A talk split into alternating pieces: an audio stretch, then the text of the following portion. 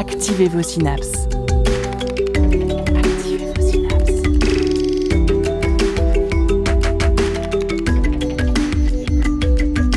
Poussez la porte du labo des savoirs et entrez dans un monde de science et d'expérience.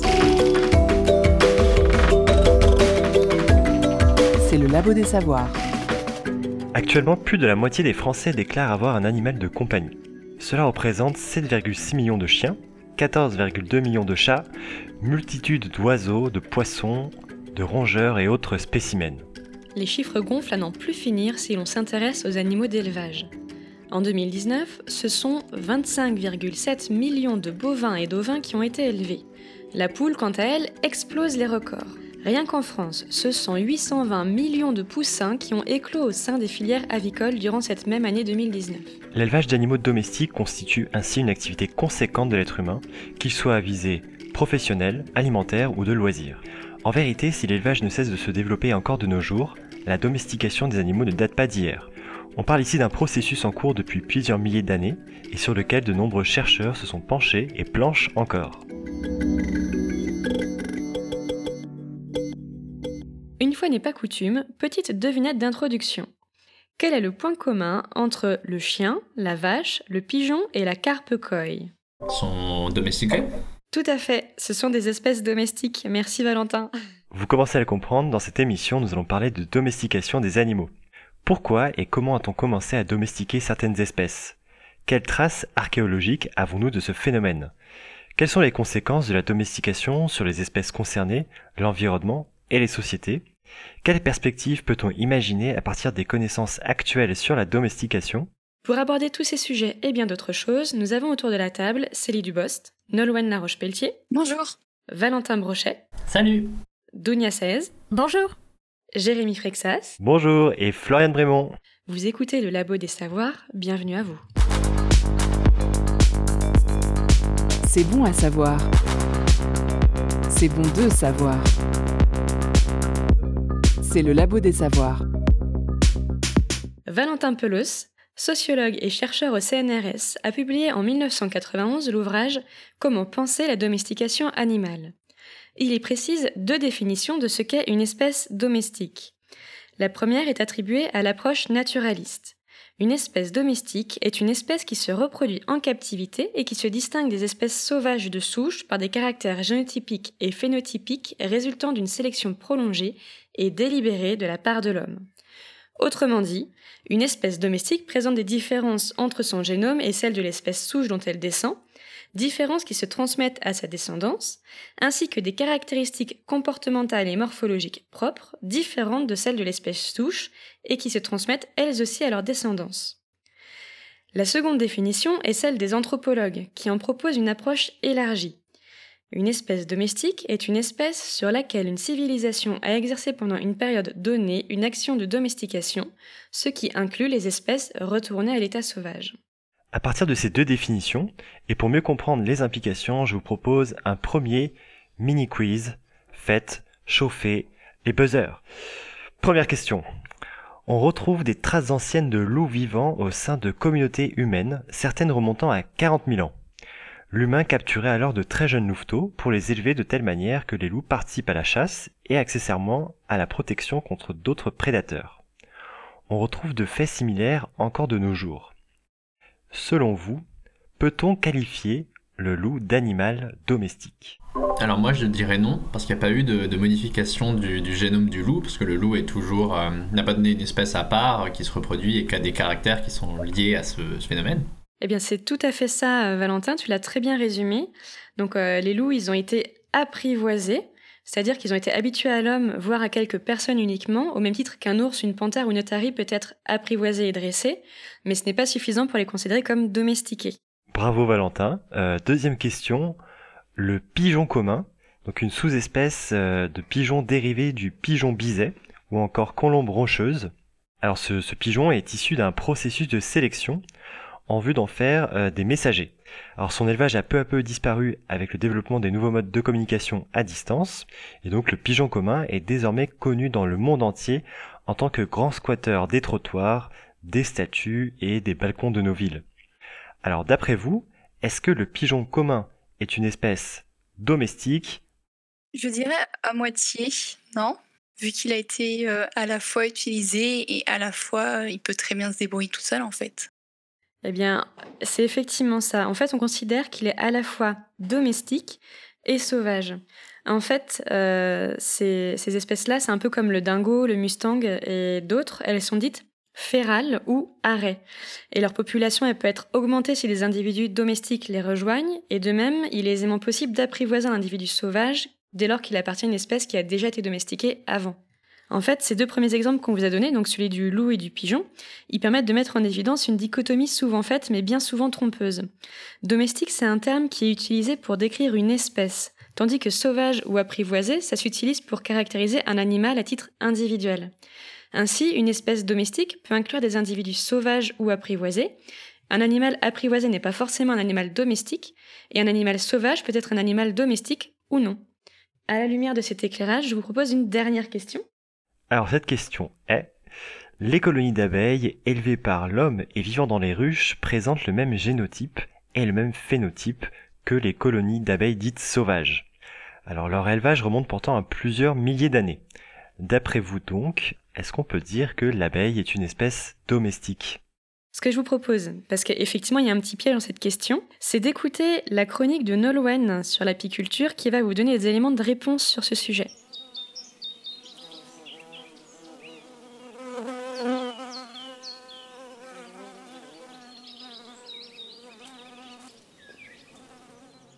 Visualiserez sûrement à l'écoute du mot apiculture cette jolie ruche carrée qui ressemble à une maisonnette faite d'un beau bois clair et cette gentille personne élégamment habillée de son imitation de tenue de spationaute.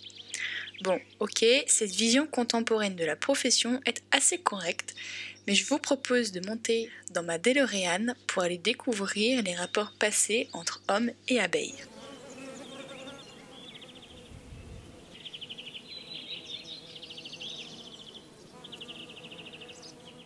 Bien que ce soit dès le néolithique que l'être humain s'alimentait de miel pour en bénéficier des apports en sucre, la domestication de l'abeille à proprement parler prendrait source en Égypte 10 000 ans avant Jésus-Christ. Mais il semblerait, selon l'INRA, que ces hyménoptères soient originaires d'Asie. L'apiculture fut aussi pratiquée très tôt en Turquie, en Anatolie ou encore en Espagne. En réalité, Étant donné que l'abeille est présente sur tous les continents sauf l'Antarctique, de nombreuses ethnies pratiquent la récolte de miel. En Égypte donc, les ruches étaient faites d'un assemblage de troncs creux, d'écorces et de paille tressée. En Europe, pendant le Moyen Âge, on se contentait de facos de paille, puis par la suite, les ruches furent améliorées pour permettre une meilleure production de miel. Les termes de rucher mûr ou mur d'abeille spoil un peu l'innovation en question. Il s'agissait de véritables HLM pour abeilles qui accueillaient plusieurs colonies à la fois. Cependant, les méthodes de récolte exercées permettaient au mieux la survie de la moitié de la colonie, au pire la mort de la totalité des individus. Notamment dans les régions subtropicales ou tropicales, où pour récolter le précieux miel, il faut brûler la ruche. Effectivement, ce sont dans les années 1845 que l'apiculture sensu stricto se développe. Liée à l'apparition du cadre en bois mobile où l'essaim est préservé lors de la récolte de miel, les techniques d'enfumage sont également plus respectueuses des colonies. Le cadre est fait de bois, au travers duquel on tend une feuille de cire qui servira de base aux ouvrières pour construire les alvéoles. Il n'est alors plus nécessaire de briser la construction de la colonie pour récupérer le miel, mais tout simplement de retirer le cadre. Afin d'assurer une production optimale de miel, l'apiculteur doit identifier si la reine est encore capable de produire des œufs qui donneront des ouvrières. Et oui, parce que les mâles, à savoir les faux bourdons comme on les appelle, eh bien ils ne sont là que pour se reproduire. Souvenez-vous de la toile de cire tendue dans le cadre en bois. Je vous ai dit que les ouvrières y construiront les alvéoles. C'est le diamètre de l'alvéole qui joue sur le sexe de la larve. Lorsque l'alvéole sera petite, la paroi exercera une pression sur l'abdomen de la reine lors de la ponte, plus précisément sur la spermathèque, la réserve de gamètes mâles. Il y a alors libération d'un spermatozoïde et pouf, fécondation de l'œuf, qui sera en conséquence diploïde. Au final, on aura une ouvrière. Dans le cas où l'alvéole présente un diamètre plus large qui ne presse pas l'abdomen de la reine, l'individu est haploïde et sera un faux bourdon. Vous devinez la suite. Quand la spermathèque est épuisée, peu importe le diamètre de l'alvéole, la reine ne donnera que des faux bourdons. On dit alors que la ruche est bourdonneuse. C'est l'indice pour l'apiculteur qu'il faut changer la vieille reine pour une plus jeunette, ce qui arrive tous les trois ans environ. J'arrive à la fin de ma chronique et je souhaiterais conclure en abordant quelque chose, non, deux choses qui me font tiquer. En effet, on parle d'apiculture, ce qui littéralement signifie culture d'abeilles. Mais comment parler de culture d'abeilles alors que le produit voulu est le miel? Devrait-on parler d'élevage? Même pas sûr, car les ouvrières qui produisent le miel ne se reproduisent pas étant infécondes. Je ne sais pas pour vous, personnellement, je trouve que ce terme est assez éloigné de la pratique en elle-même. Autre chose, le qualificatif domestique, faisant référence à un animal qui vit avec l'homme, voire qui en dépend, est attribué à l'abeille. Sauf que les colonies d'abeilles sont tout à fait capables de vivre sans l'homme à l'état sauvage, d'autant plus qu'à la différence de nombreuses espèces domestiquées, la sélection par l'homme des abeilles est très peu marquée. Certes, un grand nombre de sous-espèces existent, mais leurs évolutions ne sont pas particulièrement soumises à nos exigences. Alors au final, comment décrire le statut des abeilles mellifères? Certains parlent d'abeilles semi-domestiques, ou d'autres, comme le sociologue Gilles Tétard, énoncent plus simplement un contrôle des colonies. Pour conclure, malgré ces milliers d'années à côtoyer et exploiter ces insectes, on a beaucoup à découvrir sur la dynamique de vie et l'écologie de ces passionnantes petites bébêtes.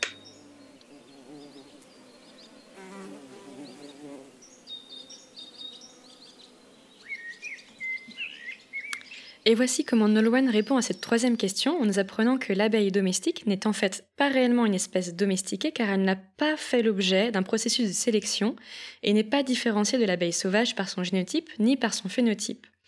Cependant, ce terme lui est malgré tout attribué par certains en regard de l'ancienneté et de la proximité des rapports entre cette espèce et l'humain. En outre, parler d'abeilles domestiques ou d'abeilles sauvages permet de différencier les abeilles dont les colonies sont hébergées et entretenues par l'homme et celles dont les colonies se reproduisent et s'abritent librement. D'autres, comme vient de le préciser Nolwenn, souhaiteraient plus de purisme et de précision sur l'usage des termes domestiques et proposent des alternatives. Alors nous savons désormais que des loups étaient déjà apprivoisés il y a 40 000 ans. Les abeilles, quant à elles, étaient déjà élevées en tant que colonies productrices de miel il y a 10 000 ans. Cependant, quitte à le répéter trop souvent, ces deux événements ne sont pas des domestications, bien que l'on puisse supposer que ces premières expériences aient pu contribuer au développement de certaines techniques et savoir-faire nécessaires à la domestication. Alors Florian, j'ai cru comprendre que tu pouvais nous en dire un peu plus sur l'histoire de la domestication. En effet, j'ai bien quelques éléments à vous raconter à ce sujet. De nos jours, le fait d'être entouré d'animaux domestiques, que ce soit pour nous tenir compagnie à la maison ou pour remplir nos assiettes, passe très probablement pour banal aux yeux de chacun. Cependant, cette proximité et cette forme de dépendance interespèce n'a pas toujours été acquise pour l'humanité. Jean-Denis Vigne est directeur de recherche au CNRS et vice-président du conseil scientifique du Muséum d'histoire naturelle. Son travail de recherche est basé sur l'étude des sociétés de la préhistoire récente et leurs relations naturelles, techniques et symboliques avec le monde animal. L'essentiel des informations que je vais vous transmettre dans cette chronique sont tirées de l'une de ses conférences données en 2002 et intitulée Domestication animale et diversité. La première espèce domestique a été celle du chien.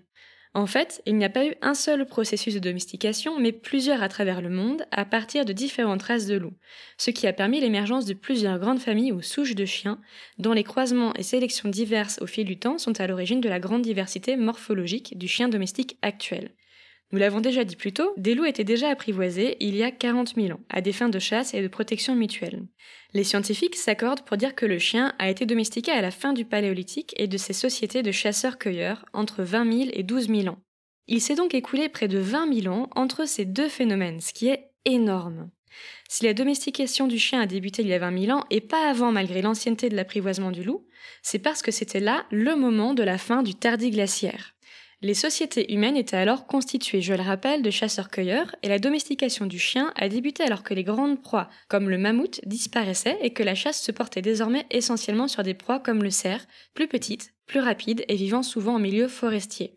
Le fin du Tardiglaciaire est également le moment d'un fort développement des populations de loups, ce qui a contribué à rendre plus courant leur apprivoisement tout en augmentant les rivalités avec l'humain pour la chasse.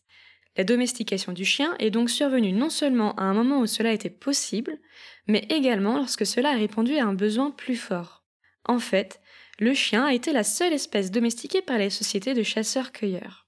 La domestication à des fins d'élevage pour se nourrir et se vêtir a véritablement commencé il y a 10 000 ans, au Proche-Orient essentiellement, au début du néolithique et des premières sociétés sédentaires. D'après Francis Peter, zoologiste français du XXe siècle, le chien aurait même participé activement à la transition du paléolithique au néolithique en permettant la capture de jeunes animaux vivants comme le mouflon, le bouquetin ou le roc, à l'origine respectivement du mouton, de la chèvre et de la vache. Ces captures ont permis de créer les premiers troupeaux et leur première sélection reproductive. Là encore, le chien a contribué en protégeant ses troupeaux des prédateurs. Après ça, s'il y a encore des gens qui veulent débattre de qui, du chien ou du chat, est le meilleur ami de l'homme, c'est qu'ils ont le niveau cognitif des platistes et je renonce officiellement à en débattre avec eux. Mais je m'égare, désolé. Revenons à la domestication.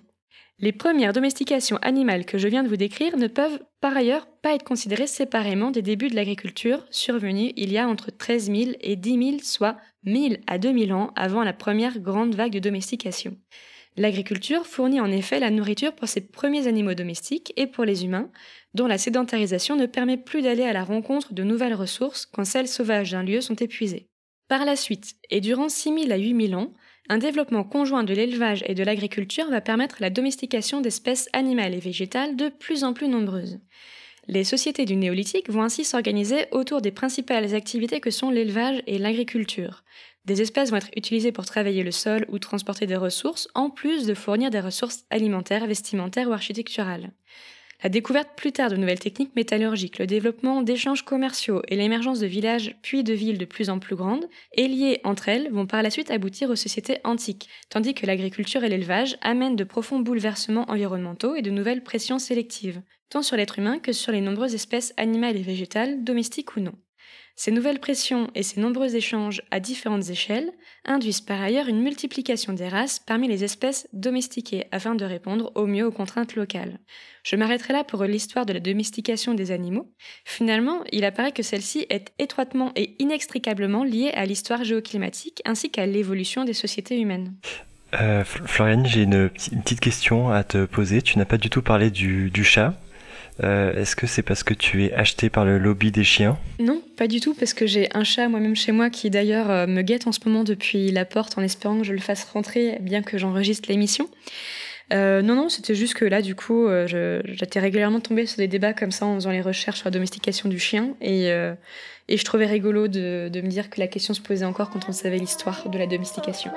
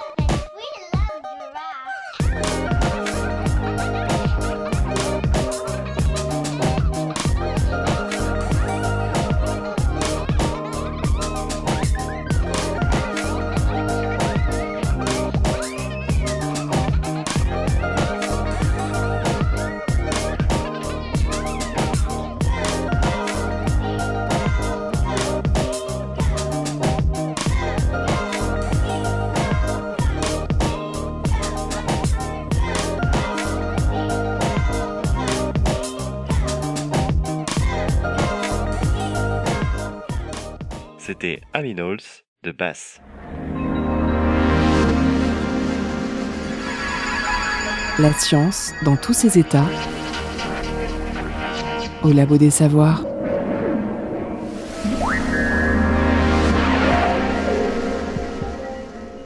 En écoutant Flan juste avant la pause, il est apparu que la domestication des animaux est un processus qui remonte à très longtemps déjà, bien avant l'invention de l'écriture. À vrai dire, on peut même s'étonner d'en savoir encore autant à ce sujet. C'est justement parce que cette histoire s'est perdue et parce qu'elle parle également de l'évolution des sociétés humaines que les scientifiques l'étudient. Alors Célie, j'ai cru comprendre que tu avais le parfait exemple pour comprendre l'étude de l'évolution d'une espèce domestique et euh, d'en connaître un peu plus sur la manière dont vivent et s'organisent nos ancêtres au fil du temps et du changement des sociétés. Est-ce que tu pourrais nous en dire un peu plus à ce sujet? Tout à fait, euh, Jérémy. Alors, quand euh, je vous dis mouton, vous me répondez quoi? Mais Moi, je pense à Wallace et Gromit. Voilà nos plus beaux bêlements. Moi je pense à un troupeau euh, blanc, euh, des nuages. D'accord. Tu t'attendais vraiment pas à des bêlements Non, je m'attendais à ce qu'on me dise euh, des chaussettes, euh, un gigot. je- Ou est-ce que tu t'attendais à ce qu'on dise la laine, la viande et le lait? Tout à fait, exactement. Puisque euh, dans le monde, les humains élèvent des moutons pour euh, ces trois raisons euh, la laine, la viande et le lait. Et euh, mais on voit de plus en plus apparaître l'utilisation de moutons et de brebis pour tondre des espaces publics. On va plutôt s'intéresser euh, aujourd'hui euh, à la viande, au lait et à la laine. Mais avant que je puisse me poser confortablement dans mon fauteuil à tricoter des chaussettes avec un verre de lait de brebis, il s'est passé pas mal de choses.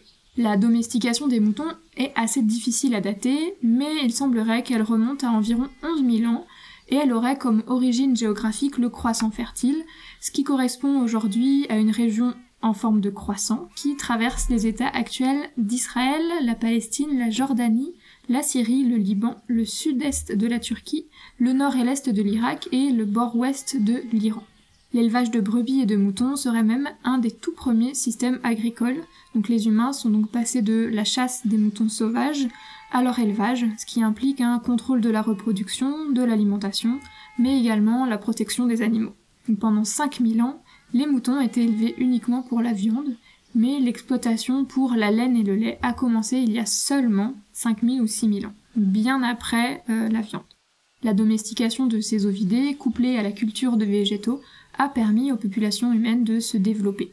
En effet, les moutons se reproduisent rapidement, utilisent moins de place au sol que les gros ruminants et se nourrissent de végétaux riches en fibres, souvent peu simples à digérer pour les humains. Bref, c'est tout bénef pour nous. Mais quels ont été les impacts, à votre avis, de cette domestication pour eux? Ils ont grossi Ils ont frisé de la laine? Alors effectivement, il y a eu des impacts morphologiques comme euh, la perte des cornes ou le changement de forme de ces mêmes cornes, euh, des changements de taille, euh, une augmentation de la masse graisseuse, un changement de la couleur de la laine et bien évidemment des changements de comportement. Euh, de ces différents changements, des modifications génétiques ont découlé. Et euh, de toutes ces modifications découle le large spectre actuel de races adaptées à une kyrielle d'environnement et spécialisées dans la production de laine, de lait ou de viande.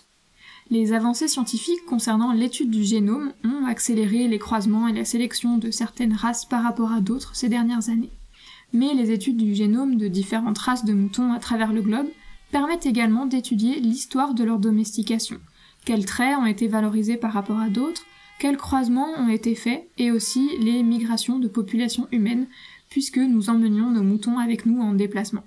Une étude réalisée en 2012 par euh, Jem Kaijas et plusieurs membres de l'ISGC, le Consortium international de génomique ovine, sur environ 3000 individus issus de 74 lignées différentes à travers le monde, a montré que les moutons ont conservé des hauts niveaux de diversité génétique par rapport à d'autres espèces animales, telles que les chiens par exemple, et ces résultats suggèrent que la diversité génétique des moutons sauvages était déjà très élevée, mais aussi que des croisements entre des animaux sauvages et domestiqués auraient été pratiqués à l'origine de cette domestication. Actuellement, les moutons sont sélectionnés plutôt sur des critères de taille, de masse, de production laitière, de couleur de laine, le blanc parce que c'est plus simple à teindre pour avoir des chaussettes colorées, mais leur grande diversité génétique permettrait de créer des nouvelles lignées encore plus spécialisées. Alors si quelqu'un veut se lancer pour créer une nouvelle lignée de moutons qui produit de la laine bicolore pour faire des chaussettes rayées sans trop d'efforts, je suis preneuse. Le Labo des Savoirs. Émission activatrice de synapses. Que cela nous apprend-il sur la place de notre espèce au sein de l'écosystème? C'est ce que nous allons tenter d'explorer dans cette partie suivante. Le rôle des humains dans la sélection des animaux a été évoqué tout au long de cette émission. Mais savez-vous qu'une expérience est actuellement menée pour tester des hypothèses relatives à ce phénomène? Alors cette expérience se déroule en Russie. Alors, euh, chers euh, amis chroniqueurs et chroniqueuses autour de la table, auriez-vous une idée de l'espèce étudiée? Des loutres. Des loutres, Des ours des ours à... Moi, je pensais plutôt au renard. C'est un céphalopode. Ce n'est pas un céphalophode, euh, mais... mais je crois que ton heure viendra après dans l'émission Valentin. Euh, Mais j'ai entendu euh, au lointain le mot renard. Bah, j'avais entendu dire qu'effectivement, il y a des renards euh, qui étaient euh, peut-être domestiqués en Russie. Et c'est exactement ça. Alors c'est euh, plus précisément des renards argentés. Et donc ce que je vais vous raconter est tiré d'un article intitulé The Silver Fox Domestication Experiment, publié en 2018 dans le journal Evolution, Education and Outreach par Lee Alan Degatkin, qui est biologiste et historien des sciences à l'université de Louisville. Il est notamment l'auteur d'un livre sur ce sujet qui s'appelle How to Tame a Fox and Build a Dog. Alors un peu d'histoire, remontant le temps dans les années 50. Alors un certain Dmitri Belayev, euh, diplômé euh, d'agriculture et lecteur de Darwin, se pose la question suivante. Comment expliquer l'apparition du syndrome de la domestication? Alors ce syndrome euh, est lié à la présence de caractéristiques comme par exemple euh, des formes de corps juvéniles, une longue période de reproduction, une fourrure tachetée et des niveaux de stress euh, relativement bas. Et ce syndrome en fait semble toucher la plupart des espèces domestiquées par l'être humain. Alors Belayev formule l'hypothèse suivante. Il s'agit d'une conséquence de la sélection des individus les plus sociables, les moins agressifs envers nous. Alors l'adjectif tameness est utilisé dans l'article pour décrire ce tempérament, ce que je traduirai par la suite par le terme docilité. Alors pour vérifier cette hypothèse, il décide de lancer, euh, une fois désigné en 1959 comme vice-président de l'Institut de cytologie et de génétique de Novosibirsk, une expérience qui est toujours d'actualité. Alors quel est le principe de cette expérience? Alors il a en fait euh, défini une sorte d'échelle de la docilité, de façon à pouvoir sélectionner sur chaque génération de renards argentés les 10% les plus sociables avec euh, l'humain et l'humaine. Et aujourd'hui, donc, la docilité des individus semble être la, une caractéristique devenue majoritaire dans la population de, de renards qui, est élevée dans cet institut. Et d'ailleurs, cela permet euh, de, donner la principale ressource financière de ce laboratoire. En fait, ces ressources proviennent de la vente de renards comme animaux de compagnie. Alors aujourd'hui, euh, Belayev est décédé et les recherches sont dirigées par Ludmila Trout, qui est en fait salariée de l'Institut depuis euh, 1960 et qui euh, semble aujourd'hui euh, tenir euh, ses, recherches de façon euh, très intense. Alors cette seule sélection par la docilité a fait apparaître chez le renard les caractéristiques prévues par le syndrome de la domestication. En 15 générations, le niveau de stress a été diminué par deux. Euh, et les niveaux de sérotonine sont globalement plus élevés, ce qui donne aux animaux un tempérament plus joyeux entre guillemets. Euh, des modifications génétiques ont été repérées sur le chromosome 15 de ce renard associé à la mémoire et à l'apprentissage. Donc une étude plus approfondie de ces modifications pourrait permettre de comprendre comment le processus de domestication entraîne des changements dans les compétences cognitives. Les renards domestiqués sont par exemple capables de suivre le regard des humains et des humaines comme le font les chiens.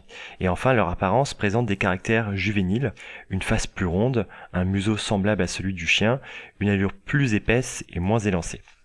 Alors ces conclusions euh, sont en partie remises en cause par Catherine Lord, biologiste à la Medical School du Massachusetts, et ses collègues dans l'article The History of Farm Foxes Undermines the Animal Domestication Syndrome, publié en 2019 dans le journal Trends in Ecology and Evolution. Alors sans remettre en cause l'importance de cette expérience, qui a le principal mérite de se dérouler depuis euh, plus d'un demi-siècle, cette équipe déplore en fait le manque d'informations et d'études sur le lien entre l'environnement, les interactions avec l'équipe d'élevage et une focalisation trop forte sur l'animal et le syndrome de domestication. Les caractéristiques euh, phénotypiques, donc comme l'a expliqué tout à l'heure Florian, la façon dont les gènes s'expriment pour contribuer à modeler l'apparence et le tempérament de l'animal pourrait s'expliquer de différentes façons. Et donc le choix de partir d'un groupe de renards qui est élevé à l'origine pour la production de fourrure peut aussi jouer sur l'apparition rapide de certains caractères et donc remettre euh, en cause le, la causalité entre la domestication et l'apparition de certaines propriétés chez l'animal. Je vous propose de laisser ce débat entre biologistes se mener dans les années qui viennent et de découvrir d'autres phénomènes de domestication en train de se faire sous nos yeux sans que nous nous en rendions compte. Partons à la découverte des super pouvoirs des animaux urbains, révélés par Brendan Koerner dans Street Life, un article paru en octobre 2019 dans le magazine Wired. Cet article part à la rencontre des biologistes qui étudient les mécanismes de l'évolution en ville. Cela amène à un inventaire d'espèces qui ont évolué du fait de milieux de vie bien différents de ceux rencontrés hors des aires urbaines. Quelques exemples à vous de trouver les bénéfices de ces adaptations évolutives. Premier, il a pu être observé dans l'Arizona que la veuve noire de l'Ouest pondait une plus grande quantité d'œufs de petite taille. Pour quelle raison à votre avis? Une très mauvaise raison, je pense, parce que c'est une araignée, donc c'est pas une très très bonne idée de se reproduire. Voilà, désolé. C'est spéciste ça. Ouais, très. Donc en gros, euh, mais euh, c'est intéressant ce que tu ce que tu dis Zunia parce qu'en fait c'est lié justement à des stratégies euh, d'optimisation de la reproduction. Donc ce qui est envisagé, c'est qu'il y a eu probablement une mutation génétique des ovaires de, de l'araignée. Et l'idée en fait c'est de maximiser les chances d'avoir une descendance en faisant plus d'œufs. Donc c'est pas grave s'ils sont plus petits, l'idée c'est qu'il y a plus d'individus qui vont bah, possiblement naître euh, suite à, une ponte.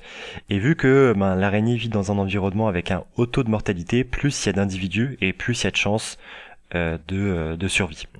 Mhm. Question suivante. Les moustiques du métro londonien ont une drôle de caractéristique. Laquelle selon vous? Ils ne voient jamais la lumière du jour. Alors c'est une caractéristique qui est justement liée à cette faculté de vivre dans un milieu totalement confiné, il pique avec un nuage de lait. non, il me semble que, que justement l'espèce s'est vraiment enfin, diversifiée par rapport à ceux de l'extérieur parce que du coup ils étaient vraiment confinés et du coup ça a fait un isolement reproducteur et ça a fait peut-être pas une nouvelle espèce mais une, une espèce à part. Une espèce d'intérieur. C'est exactement ça, c'est des, moustiques d'intérieur. Et il y a, comme tu le disais Valentin, en fait, il, euh, y a eu des expériences pour euh, tenter des reproductions avec des moustiques d'extérieur, entre guillemets, et euh, ça n'a pas fonctionné. et en fait, ce qu'il faut savoir, c'est que ces, ces chanceux moustiques qui vivent avec des proies sans cesse à, proximité n'hibernent pas hein, à la différence des, moustiques sur Terre qui qu'on a qu'on a la chance de pas trop croiser à partir de l'automne jusqu'à la fin du printemps, bah, eux sont toujours là. Euh, je sais pas si c'est une chance ou une malchance, mais en tout cas, euh, ils ont pu adapter leur rythme biologique à, la vie dans le métro. Troisième question. Le fameux pigeon commun qui habite nos villes a pu ainsi voir son organisme évoluer. Premier super pouvoir, des plumes sombres. Pourquoi? À cause de la pollution? Alors, euh, j'ai cru entendre à cause de la pollution. Alors c'est en effet lié, c'est un peu c'est un peu étonnant, mais la, la mélanine pourrait aider à fixer certains polluants comme le zinc et le plomb. Et donc j'imagine que l'idée c'est que si jamais le, polluant est fixé dans les plumes, il n'est pas ingéré dans, l'organisme. Deuxième super pouvoir toujours du pigeon, une adaptation alimentaire. Laquelle? Sachant que les pigeons, ça mange vraiment n'importe quoi, ça m'étonnerait pas qu'ils soient, euh, je sais pas, plus tolérants euh, au sucre ou au gras. Bah, c'est exactement ça, ouais. Ils ont une tolérance au régime très sucré sans développer d'hyperglycémie. Alors nous allons changer d'espèce et changer un petit peu des, pigeons, moutons, loups et autres. Les escargots des bois à Leiden, aux Pays-Bas, se sont offerts de nouvelles couleurs pour sa coquille. Comment expliquer cette fantaisie? Vous voulez faire du mimétisme avec, euh, je sais pas, les, les c'est marrant parce que c'est parce qu'en plus les, les, couleurs sont passées de rose à jaune et noir. Donc euh, ah bah c'est pour imiter les abeilles alors. Alors, euh, ce n'est pas pour ressembler à une espèce à la mode. C'est en fait euh, pour euh, faciliter leur régulation thermique. Ils sont passés sur des couleurs qui permettent d'améliorer les, échanges thermiques avec l'extérieur, vu qu'il fait un peu plus chaud en ville. Alors, figurez-vous en fait que ces, couleurs ont pu être étudiées grâce à un projet de science citoyenne. Il y avait une application Snail Snap et donc les, les habitants de Leiden étaient encouragés à prendre des photos des escargots pour qu'ils puissent être ensuite utilisés, euh, étudiés par des chercheurs. Dernière question. L'Anolis cristatellus, endémique de Puerto Rico, a vu ses membres s'allonger et ses doigts s'élargir. Quelle serait pour vous l'explication? Aurait-il bien pu cliquer sur certains spams reçus dans sa boîte mail? Alors, je précise que l'Anolis cristatellus est un petit lézard. Merci de la précision. Peut-être qu'il veut, il veut essayer d'aller chercher plus facilement euh, la nourriture, parce que c'est toujours une histoire de... Enfin, c'est souvent une histoire de nourriture. C'est souvent, mais là c'est pas le cas. C'est pour marcher sur l'eau. Ah, c'est... euh, C'est Jésus c'est- On n'est pas loin. C'est une, c'est une question en effet de déplacement, mais pas sur l'eau. Sur des surfaces plus planes, du coup, avec moins d'accroche. Exactement, ouais.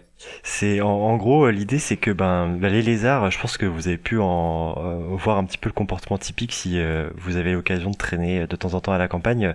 Ben, dès que ça, ça a un peu peur, ça va se faufiler sous des pierres ou sous des feuilles pour se cacher. Et euh, ben, les, les rues de Puerto Rico euh, ont malheureusement peu de cachettes à offrir à ces lézards. Et donc ces évolutions euh, le permettraient aux, lézards d'aller beaucoup plus rapidement sur les surfaces planes, donc les routes, les trottoirs, les murs, pour ben, l'aider à s'échapper plus rapidement des prédateurs. Et donc compenser le, le manque de cachettes.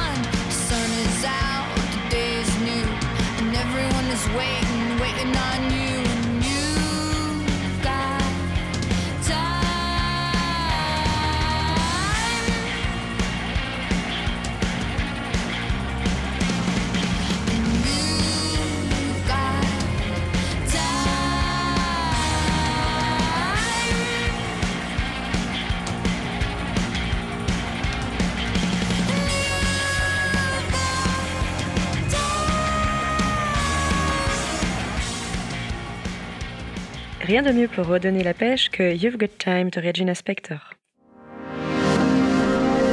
Le son des sciences au labo des savoirs.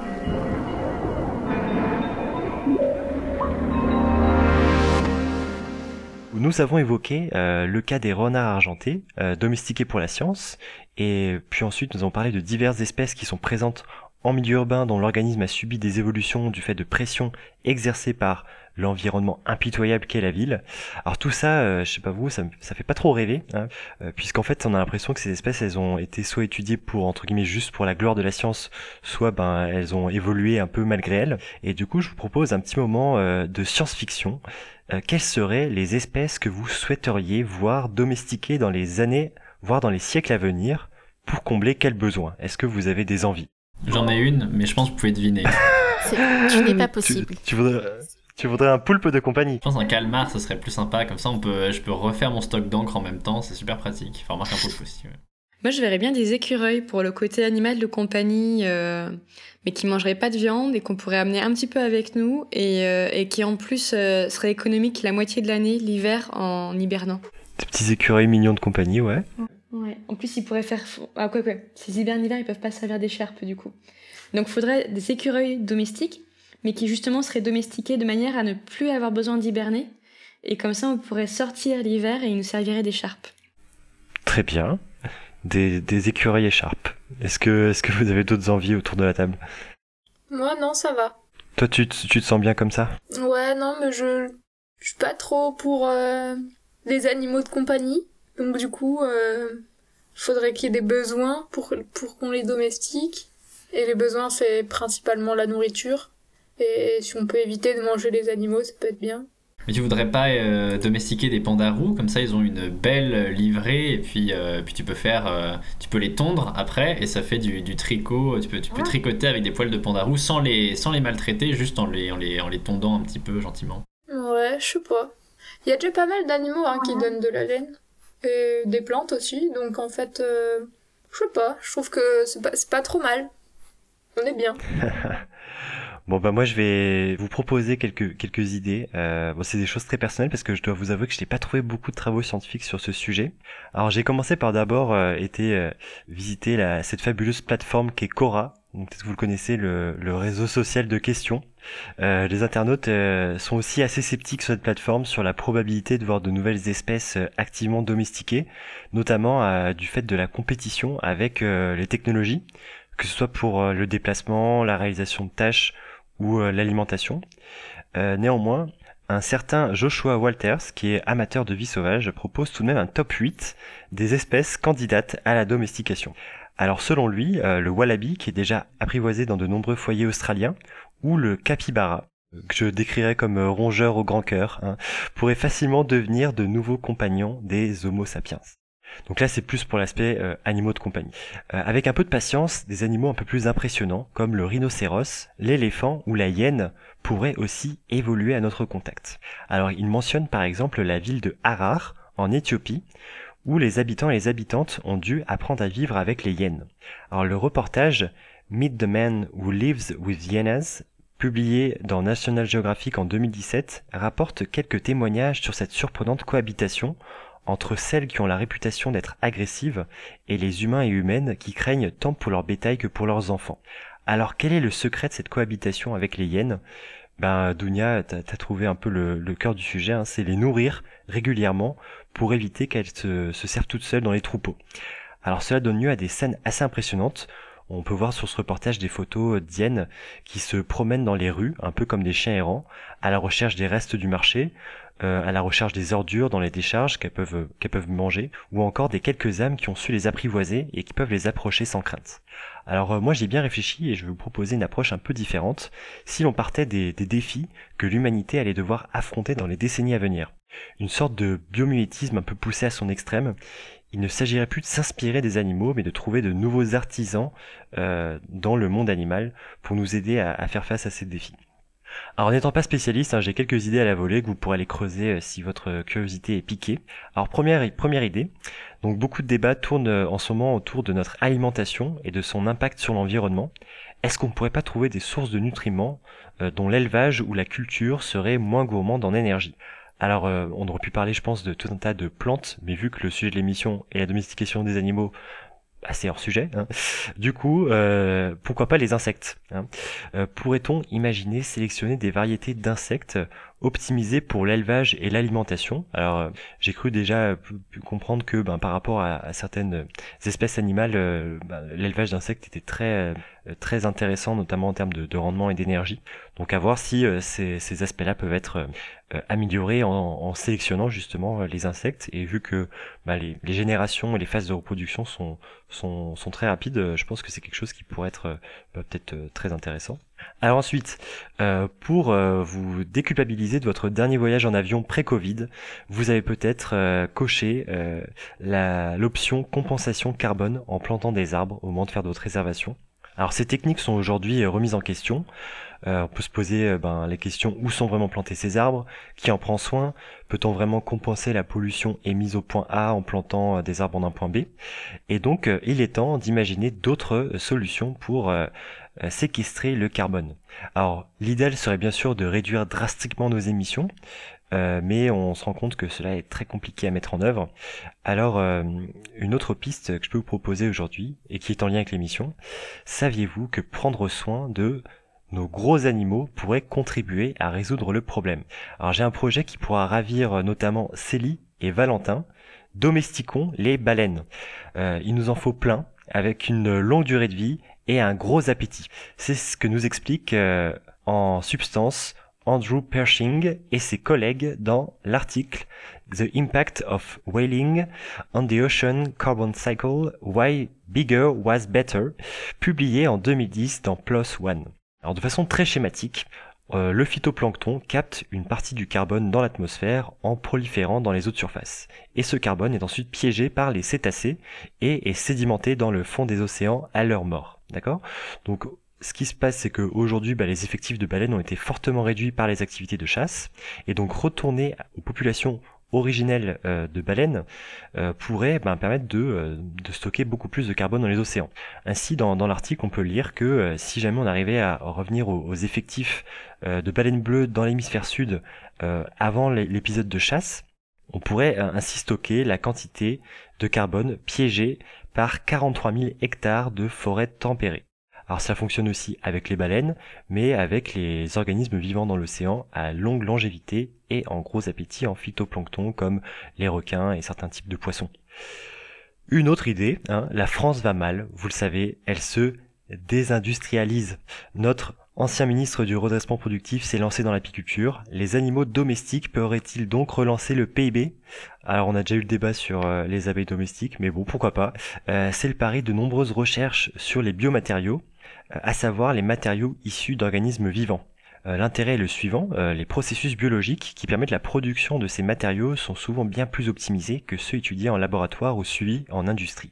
Donc si vous allez euh, voir le, cours de Clément Sanchez au Collège de France intitulé Micro-organismes des usines à nanoparticules, vous verrez quelques exemples de bactéries qui synthétisent pour leur propre fonction biologique des nanoparticules à base d'or, de fer, de zinc ou encore d'argent. Et donc probablement par, sélection, euh, il serait possible d'avoir des formes très diverses de nanoparticules et d'augmenter le rendement. Donc ici le rendement il est lié à la productivité des organismes, euh, aux conditions de culture comme par exemple la température et à leur durée de vie.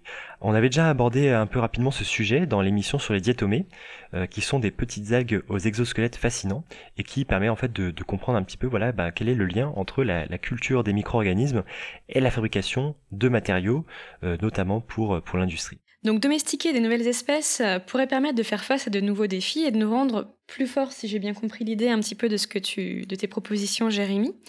Mais est-ce que cela pourrait vraiment fonctionner? Euh, Valentin, tu es notre cher gourou de la biologie. Est-ce que tu pourrais nous en dire plus à ce sujet-là? Eh bien oui, je peux, parce qu'on parle, euh, je trouve, assez rarement de la façon dont les choix de notre espèce en matière de domestication ont eu un impact sur l'état actuel de notre société et surtout sur notre propre évolution. En guise de conclusion à cette émission, je jugeais cela pertinent de retourner le sujet et de voir comment, en croyant apprivoisés, nous avons été apprivoisés nous-mêmes. Comme cela a été évoqué dans l'émission, notre domestication des animaux délivrant du lait, comme la chèvre ou la vache, a entraîné l'apparition de variations génétiques très marquées dans le monde. C'est un cas très communément pris dans les cours de SVT comme exemple d'impact de la culture sur l'évolution de l'homme. Il apparaît effectivement que lorsque l'homme a commencé à pratiquer l'élevage entre 10 000 et 4 000 ans avant notre ère, dans le croissant fertile puis en Europe, le fait de pouvoir digérer le lactose a été sélectionné positivement. Ce qui fait qu'aujourd'hui, plus de 90% des Européens sont tolérants au lactose. Mais cette sélection a également été bénéfique aux animaux que nous avons pris sous notre aile. En effet, si on réfléchit en termes de mécanismes évolutifs, la sélection artificielle menée par l'agriculture et l'élevage mène à une sélection de caractères favorisant certains individus. Meilleure reproduction, espérance de vie et résistance, tant de facteurs sélectionnés par la sélection naturelle, ici incarnés physiquement par nos besoins à nous. Mais ne nous prenons pas non plus pour des dieux architectes dont les choix déterminent les caractères sélectionnés par le processus évolutif. D'une part, si on en élargit la définition, beaucoup d'espèces le font, que ce soit les fourmis avec les pucerons ou les champignons mycorhiziens avec les arbres, mais d'autre part, cette manipulation, par retour de bâton, sélectionne également son architecte. Donc là, Valentin, t'es en train de nous dire que les vaches nous ont modifiés. Bah l'idée est là, oui. En domestiquant des animaux, nous nous sommes enchaînés à leur présence. Comme je l'ai dit tout à l'heure, 90% de la population européenne est maintenant tolérante au lactose, un caractère que n'ont pas les populations qui n'ont pas domestiqué les bovins et les caprins pour leur lait. Vous l'aurez compris, cette domestication nous a littéralement transformés génétiquement par sélection. Alors ne vous affolez pas, ne créez pas de page Facebook sur un prétendu complot mondial de modification du génome par les moutons, tout va bien. C'est un fait biologique, notre génome se modifie au fur et à mesure de nos interactions avec le vivant, et ce dernier module les espèces qui interagissent avec lui. C'est beau, n'est-ce pas? J'ai déjà- j'ai déjà fait la page Facebook, t'inquiète. Alors la domestication est donc un processus de coévolution puisqu'il favorise la reproduction de deux espèces simultanément. En biologie, on dit que ça augmente leur fitness. En apprivoisant les vaches, nous avons bénéficié des nutriments du lait, mais plus important encore, ce processus a mené à une évolution de notre culture avec les débuts de la sédentarisation. Mais celles qui ont le plus gagné dans le processus, ce sont les vaches en question. Depuis le néolithique, nous avons développé l'élevage tant et si bien qu'aujourd'hui, la biomasse d'animaux issus de l'élevage, en comparaison à la biomasse totale des mammifères, dépasse les 60%. Autrement dit, il y a plus de vaches que d'hommes sur Terre, et je ne parle même pas de la biomasse des mammifères sauvages qui peinent à atteindre les 4%. Alors je précise que je délaisse ici toutes les critiques que l'on peut émettre à l'égard de ces pratiques, d'ordre historique, puisqu'aujourd'hui on se rend bien compte que la sédentarisation, si elle nous a permis de nous ériger en société, est aussi à l'origine de beaucoup des maux sur Terre, et d'ordre éthique, puisque je ne vous l'apprends pas, l'élevage est vivement critiqué pour tout un tas de bonnes raisons. Mais pensez maintenant aux plantes, au maïs, au blé ou au palmier à huile. Si l'objectif d'un individu, comme on le dit couramment en biologie, est de se reproduire, ces espèces ont bien mieux réussi leur pari que leurs cousines, voire mieux que nous, puisque leur nombre d'individus est démentiel en comparaison de celui des espèces voisines mais non domestiquées. Ainsi, pour conclure cette chronique, nous pourrons simplement dire qu'au-delà d'un processus imposé par l'homme à son environnement, la domestication est un processus purement bénéfique aux espèces, résultat d'une coévolution et d'une culture, et surtout que cette domestication est multilatérale. Oui, en voulant domestiquer, nous avons été domestiqués nous-mêmes.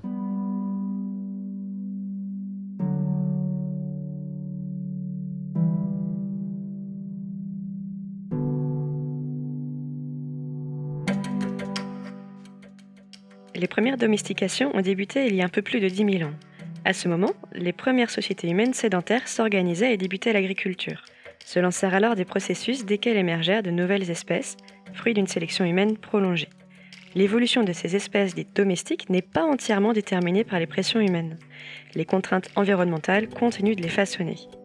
Le climat, le biotope ou encore le développement des techniques transparaît dans l'histoire de ces espèces modifiées à notre contact. La domestication est donc le résultat autant que la source de changements dans les sociétés humaines ou dans les écosystèmes qui les accueillent. Il reste encore beaucoup à découvrir sur le sujet, tant les processus sont longs et les traces pour les documenter très rares. Remonter ces traces permet d'en apprendre plus sur nos ancêtres, mais aussi sur nous. Certains de nos gènes ou de nos caractères phénotypiques sont liés à cette coévolution. Considérer la domestication uniquement dans un rapport de maîtrise ou de domination de l'humain sur l'animal domestique serait donc une erreur. D'autres relations distinctes de la domestication existent d'ailleurs entre les êtres humains et les animaux. Certains s'apprivoisent, d'autres cohabitent en milieu urbain. Étudier l'histoire de la domestication, c'est finalement étudier l'histoire récente de l'humanité, ses modes de vie, ses interactions avec un écosystème changeant.